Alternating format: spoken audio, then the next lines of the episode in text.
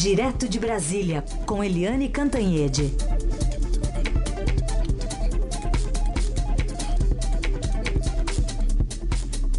Oi, Eliane, bom dia. Bom dia, Heisen. Bom dia, Carolina, ouvintes. Bom dia.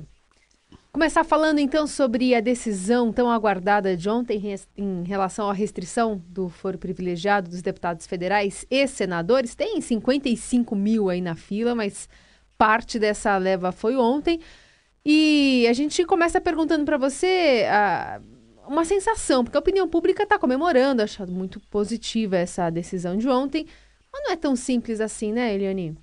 É, a, o problema é que isso tudo pode frustrar a opinião pública, porque todo mundo acha que é assim. Acabou o foro privilegiado, vai para a primeira instância e todo mundo vai ser condenado e preso rapidinho. E não é assim, gente. Não é assim. É muito mais complicado. Ficaram várias dúvidas, né? A maior delas é que o Supremo se dividiu. O Supremo teve a votação unânime todos os 11 ministros votaram para a restrição do foro privilegiado de deputados federais e senadores. Mas quatro desses ministros, eles alertaram que não poderia ser só em relação a crime cometido durante o mandato e em função do mandato né? Eles eram a favor, esses quatro é, que é, foram dissidentes nesse aspecto específico, eles são a favor e votaram a favor de que é, seja ah, por crimes, ficasse né, o foro privilegiado no Supremo por crimes cometidos durante o mandato, mas todos os crimes cometidos durante o mandato. Por quê? Porque eles alegavam que não dá para separar, muita coisa não é muito clara, fica muito subjetiva e vai ter que ter uma votação caso a caso. Por exemplo, coisas que são óbvias, né? O sujeito foi filmado dentro do gabinete recebendo propina para votar assim o assado. Esse, evidentemente, é um crime relativo ao mandato. Mas, mas o sujeito, é, o deputado ou senador, bater na mulher isso, evidentemente, não é um crime relativo ao mandato. Não foi o senador ou o deputado que bateu na mulher, foi o marido que bateu na mulher. Mas tem muita coisa nebulosa nesse meio aí. Né? O que, que é e o que, que não é relativo ao mandato. Então, isso é um problemão que vai significar o seguinte: o ministro vai ter que ficar um tempão, perder um tempão para saber se é ou se não é em função do mandato. Depois, quando o ministro decidir, aí manda para a primeira instância, aí a, a, o advogado do réu vai pensar se é bom ou não é bom ele ficar na primeira instância, se o juiz vai ser camarada ou não. Aí vai entrar com recurso, aí depois entra com embargo, com, com agravo no Supremo. Aí a turma tem que votar, se reunir e votar se aquilo foi referente ou não ao mandato. Ou seja, é um complicador, né? A questão de ser relativo ao mandato, que é muito subjetivo. Outra coisa, todos os políticos é, que estão na Lava Jato vão ser enviados por Moro? Ou vai um para o Moro, o outro para o Valisney, outro para aqui do DF, outro para Piauí, outro para Lagoas, outro para Bahia. E no caso de gente que tem muito inquérito, Renan Calheiros, Romero Jucá, Écio Neves, eles têm vários inquéritos. Aí vai um para Curitiba, um para Brasília, um para o Piauí, um para Lagoas, outro para o Rio de Janeiro, e aí eles vão ter que pagar 10 advogados, um em cada lugar? Isso é uma complicação. E outra coisa que o ministro Gilmar Mendes perguntou e eu achei pertinente é o seguinte: o que, que acontece quando o sujeito muda de função? Então, ele é deputado, mas aí ele perdeu o foro, foi para a primeira instância. Aí virou ministro, continuou com foro. Aí ele deixa da primeira instância, volta para o Supremo. Aí ele está lá, ministro, ministro, mas o presidente não gostou da cara dele, demitiu ele. Aí ele sai do Supremo e volta de novo para a primeira instância. Tem várias questões, mas a principal delas é uma coisa que a gente vem falando aqui na Rádio Eldorado, que é o seguinte: se você combinar o fim do foro com o fim da prisão em segunda instância, vai ser uma festa para os políticos, porque eles deixam de ser condenados pelo Supremo e aí eles vão para a primeira instância. Aí o juiz que recebeu o caso deles era um juiz especializado em, em tráfico, estelionato, roubo, não sabia nada e aí vai ficar lá julgando, julgando, julgando, aí depois de vai para o tribunal, julga, julga, julga, julga, e aí quando ele for condenado na segunda instância não acontece nada. E aí o sujeito vai ficar 20 anos recorrendo até voltar para o Supremo Tribunal Federal. É. Então agora tem que aumentar a pressão para não ter, não ter o fim da prisão em segunda instância. É. Aliás, só para aproveitar a bola quicando, tem uma pergunta que foi enviada aqui pelo José Carlos para gente, também com essas dúvidas. Ele mencionou o caso do deputado Vladimir Costa, aquele da tatuagem do Temer, que deu um safanão num professor porque não gostou de um comentário que ele fez. Aí, nesse caso, ele estava em exercício de função? Como é que, como é que caracterizaria esse caso, Eliane? Oi, Zé Carlos, é, xará do meu irmão. é, exatamente. Esse é um dos casos, porque é um caso bastante recente, é. todo mundo está lembrando, que é um caso que foi muito falado ontem, que eu cito, inclusive, aqui na minha, na minha coluna do Estadão de hoje. É, bater na mulher é, não é relativo ao mandato. Hum. É, pedir propina para votar é, evidentemente, relativo ao mandato. Hum. Mas você dá um tapa o deputado dá um tapa em alguém durante um comício, um ato político é, lá na cidade dele. Isso é referente ao mandato ou não? É o cidadão que deu tapa ou o deputado. Ele estava vestido de bermuda, camiseta aquela assim cavadinha e tudo. Isso é ou não referente ao mandato? Então, isso vai causar muito tumulto no tribunal, porque o, o ministro vai ter que estudar, vai ter que voltar. Aí o advogado do o deputado esse que deu o safanão é o Vladimir Costa do Pará. Aí o advogado dele vai dizer assim: hum, é melhor ele ficar aqui no, na primeira instância, deixa para lá. Ah, não, é melhor ele voltar para o Supremo. Aí entra com recurso. Aí não dá certo. Aí ele entra com agravo. Aí vai para a segunda turma. Já imaginou perder um tempão do Supremo Tribunal Federal para discutir se o tapa do Vladimir é ou não é relativo ao mandato? É. Não dá, né? Bom, aliás. É pré-instância quase, né? É pré-instância. É. Aliás, a Eliane deu um exemplo aí de ficção, que eu nunca vi esse negócio. O cara pedir propina no gabinete. Aí acaba dando ideia pros caras. Você dá um exemplo assim. exemplo de ficção aí. Eles né? vai ver, nunca tiveram essa ideia, né? Nunca. Aí você tinha... fala isso. Ô, oh, Heisen, você tinha rachuncho de uhum. propina dentro do Ministério é. da Fazenda. É, né? Ué, por que não no, dentro, no gabinete do deputado? Por que não, né? né? Aliás, oh. falando em deputado, senador, senador, essa decisão de ontem é só para eles, né? E, e, e para os demais, como é que fica? É, isso é uma questão é, importante. Outra, outra dúvida muito importante, foi bom você ter lembrado, porque o ministro Dias Toffoli, é, que era um daqueles que não queria é, a separação do que é relativo ao mandato ou não, queria que todo crime ficasse ou no Supremo ou na primeira instância, mas o Dias Toffoli falou longamente, assim, tom até meio irritado e tal, é, da isonomia. Por que só deputado e senador? Então tem que acabar com o foro de todo mundo. Acaba com o foro de magistrado, acaba de, com o foro de ministro do Supremo, acaba com o foro de ministro de Estado, tem que, de governador, tem que acabar com o foro de todo mundo. E olha, vocês tenham certeza de que esse movimento vai crescer muito a partir de agora.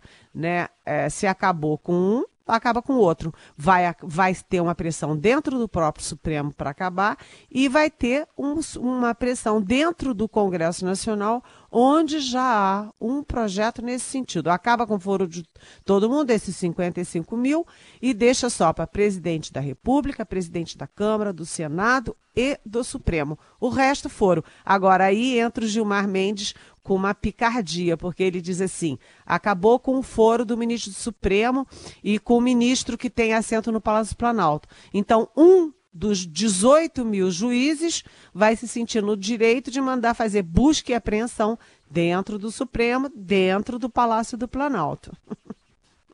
Isso aí. Aliás, vamos falando ainda do Toffoli, porque ele negou tirar a competência do juiz Sérgio Moro sobre o inquérito do sítio, do sítio de Atibaia, né, Eliane?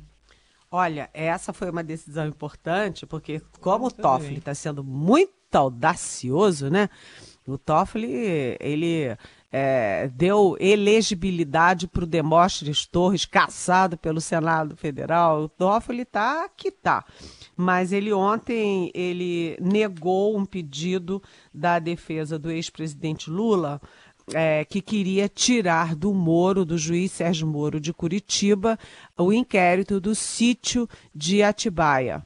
Né? A alegação da defesa é que se a segunda turma do Supremo retirou é, trechos da delação da Odebrecht, do Moro, e que se referiam ao Lula, né?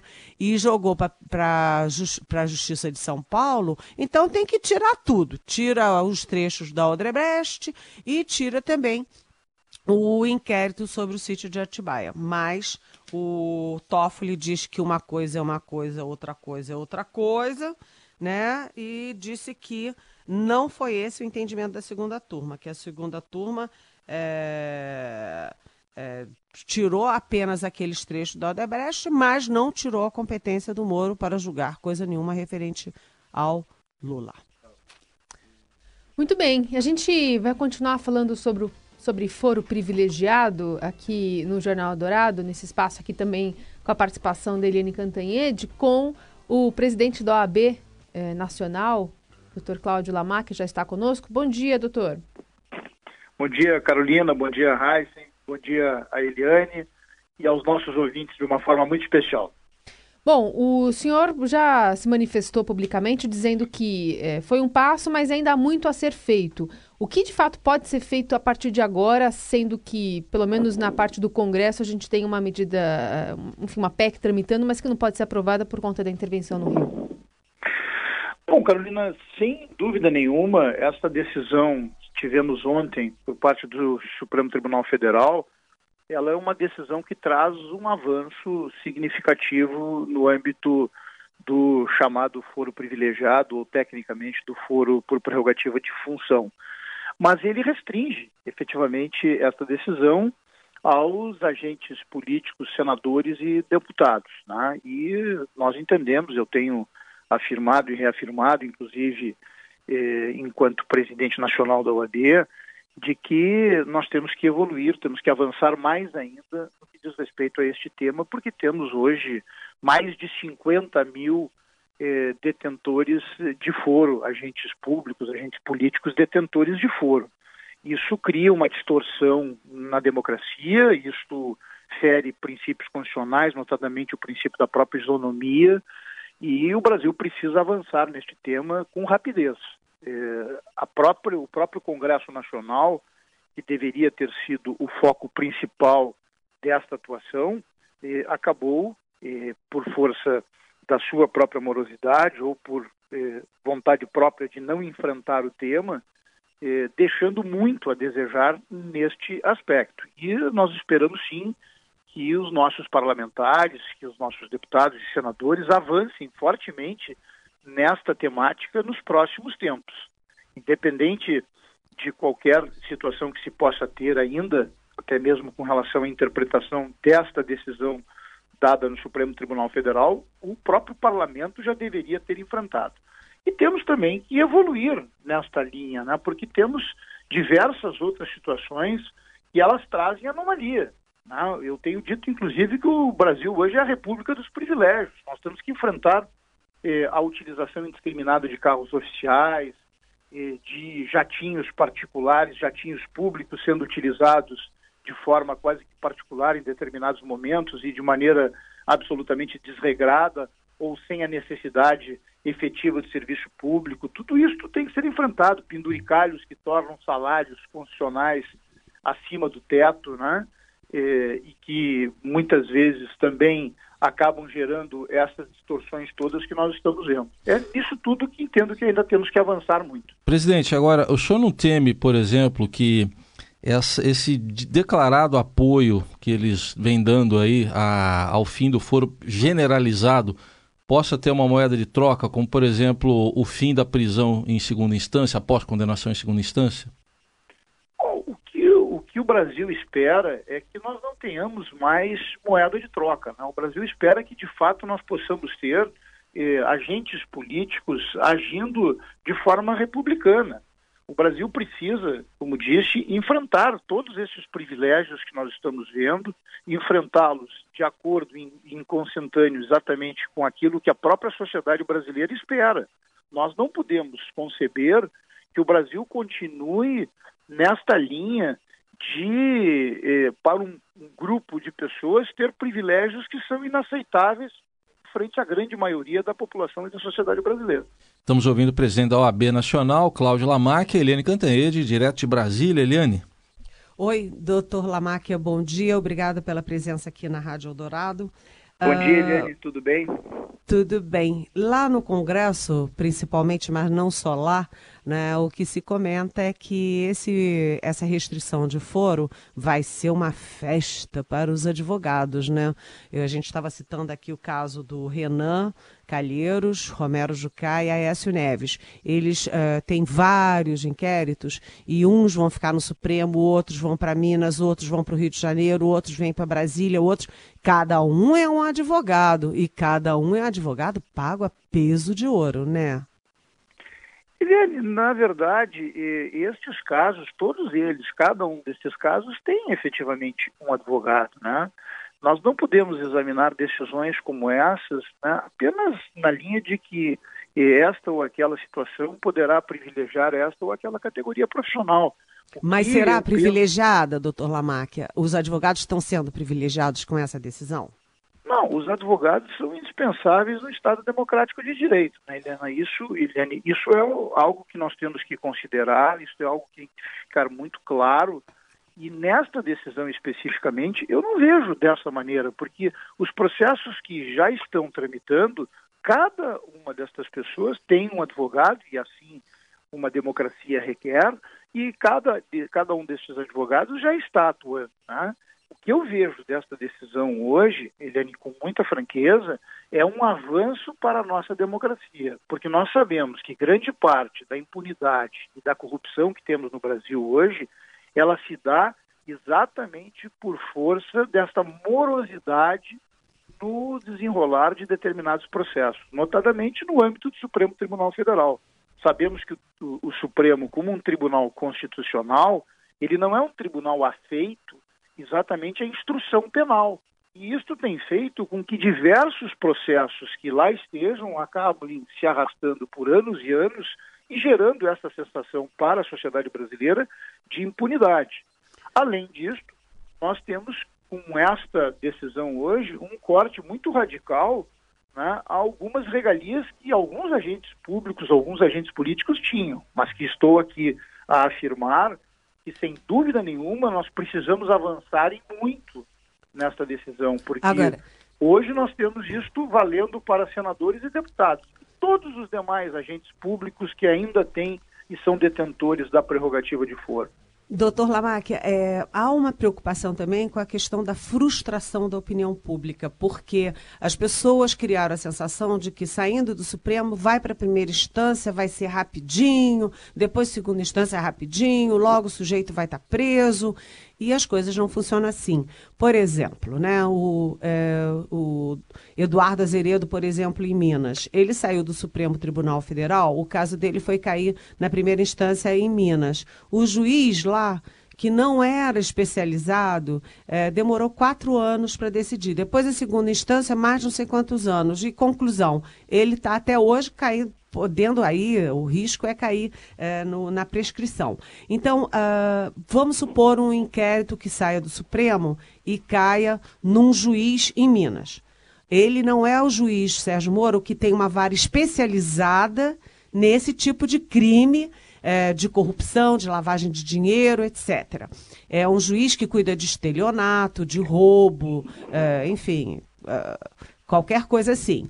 E aí ele, por sorteio, recebe isso. Ele não conhece nada do inquérito, vai começar tudo do zero. O senhor não acha é. que isso pode demorar anos e a opinião pública, pública ficar frustrada?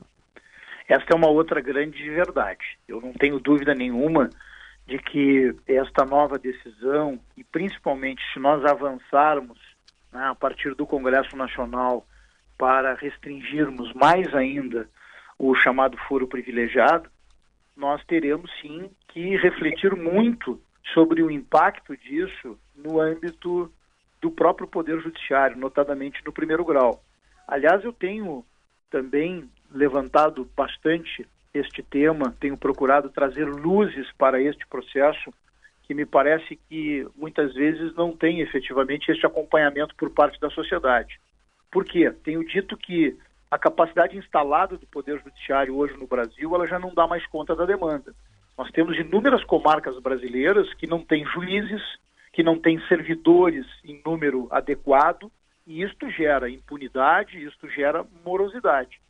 Sem dúvida nenhuma, eh, uma decisão que acabe com o foro e que coloque posteriormente estes processos eh, no primeiro grau, sem que nós tenhamos varas especializadas, eles vão eh, impor a todos nós uma reflexão e uma discussão maior sobre este tema, que é exatamente a morosidade do Poder Judiciário por falta de capacidade instalada.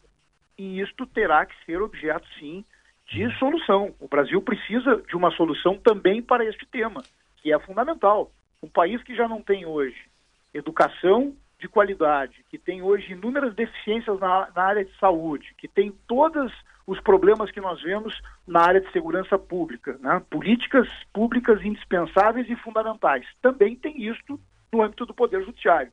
E nós teremos que enfrentar este tema. Me parece que será uma reflexão e uma discussão muito apropriada a partir exatamente de uma decisão que venha do Congresso Nacional e que traga uma restrição maior para os agentes políticos e agentes públicos detentores de foro.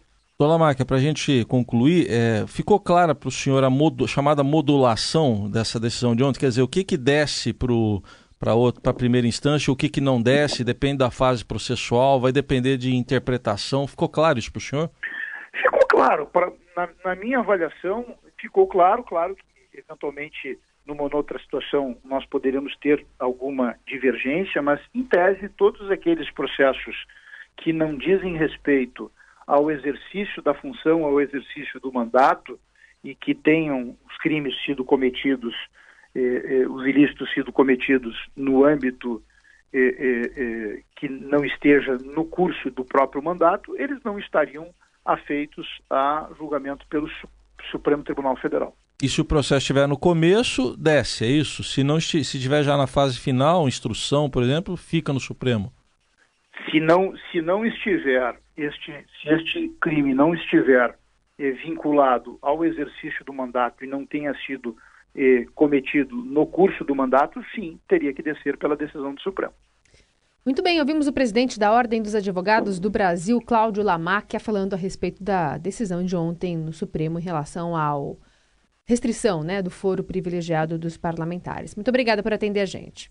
Obrigado, Carolina. Obrigado, Raizen. Obrigado a Eliane. E um abraço em especial aos nossos ouvintes também. Um abraço. Muito bem. Agora já ficou, enfim, uma outra parte explicada aí, que é justamente essa, essa questão de, de como vai ser a distribuição desses processos Vamos ver, agora é o pelo Brasil, né, quantos vão descer, vamos ver, vocês né, receber, Vocês perceberam que é, ele admitiu, né, a capacidade instalada da justiça brasileira não atende a demanda. O que, que significa isso? Né, o sujeito está sendo investigado aqui, vai cair num dos 18 mil juízes que não acompanhou nada, não é especializado nisso, vai ter que começar do zero. Esse processo vai demorar anos e anos e anos e anos, porque a justiça brasileira é a justiça brasileira. Todo mundo acha que sai do Supremo vai ser rapidinho. Não é, a gente tem vários exemplos. Agora, Heisen, você perguntou para ele alguma coisa, é, uma coisa que é preciso explicar sim, é, que uma das limitações para cair para a primeira instância é exatamente a fase em que estará o processo no Supremo. Né? Se tiver em fase de instrução, ou seja, tudo já tiver feito e o, o ministro do Supremo já tiver dado despacho para a manifestação das partes, ou seja, seja da acusação e da defesa, né? aí não vai para a primeira instância, não. Esse é um limite que é, não há dúvidas, porque é um limite objetivo, ao contrário da questão subjetiva de ser relativo ou não ao mandato. Esse é, é o objetivo. Se já está em fase de instrução, continua no Supremo Tribunal Federal. Muito bem, 9 e 25 agora. O caminho do bem. A boa do dia. A boa do dia. O caminho do bem.